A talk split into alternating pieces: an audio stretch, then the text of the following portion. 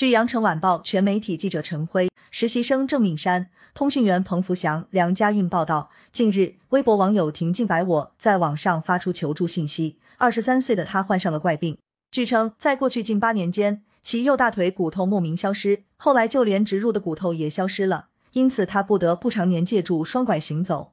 二月二十八日，他终于在中山大学附属第一医院拿到了诊断书——特发性骨溶解症，因病因不明。该病又叫鬼怪病，自发现后两百年里，全球报道病例仅三百多例，是名副其实的罕见病。二月二十八日，特意从河北邯郸赶到广州的婷静白我走进诊室时，正值妙龄的她不得不借助双拐，因为不断消失的右大腿骨已经没有了支撑力。八年前，她在上学时摔了一跤，当时由于大腿骨折，她做了钢板固定手术，可复查时却发现出现创口的骨头在变短，像是被吃掉了一块。此后，他多次求医，做了两次植骨手术，但右大腿的骨头仍在持续变短。X 光片检查显示，植入长达二十三厘米的骨头也神秘消失了。为了找到骨头消失的原因，婷静白我和家人遍访全国名医，但这个谜一直未能解开。直到他在网上发出求助信后，经网友推荐找到中山医院骨肿瘤科沈静南教授，才终于找到了答案。沈静南介绍。婷静白我患的是特发性骨溶解症，这种病病因不明，因此又叫鬼怪病。是什么吃掉了患者的骨头呢？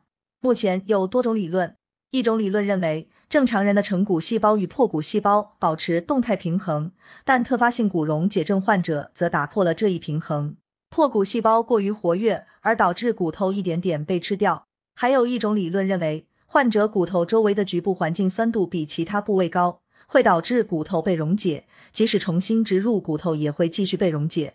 X 光片显示骨头消失了，但其实骨头仍在，骨头里的钙等硬性物质消失了，所以 X 光片就看不到骨头了。但骨头里的软性物质如纤维还在，所以如果做核磁共振检查，则能看到骨头，只不过变成了像丝瓜瓤一样，没有了硬度和支撑力。沈静南解释，这也就是婷静白我需要拄双拐的原因。好在骨头溶解没有发生在脊柱，否则会压迫脊髓神经，会有发生瘫痪的危险。这也是不幸中的万幸。沈静南说：“骨溶解会蔓延全身吗？”沈静南表示不会。他解释说，特发性骨溶解症的特点是骨溶解会局限在某个特定的骨头，不会向全身蔓延。比较常见的溶解部位是脊柱、骨盆、肋骨等。此前也出现过手骨溶解。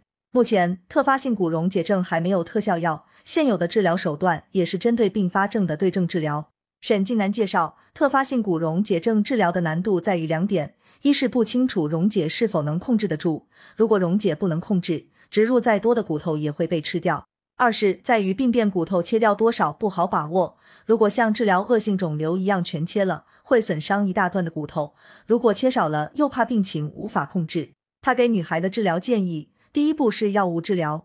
包括补充钙剂，帮助把钙吸收到体内的药物，帮助血钙转移到骨的药物，以及减少骨里面的钙排出的药物等。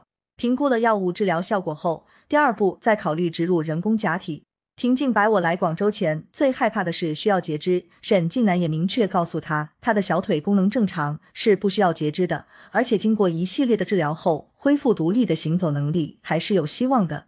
感谢收听羊城晚报广东头条。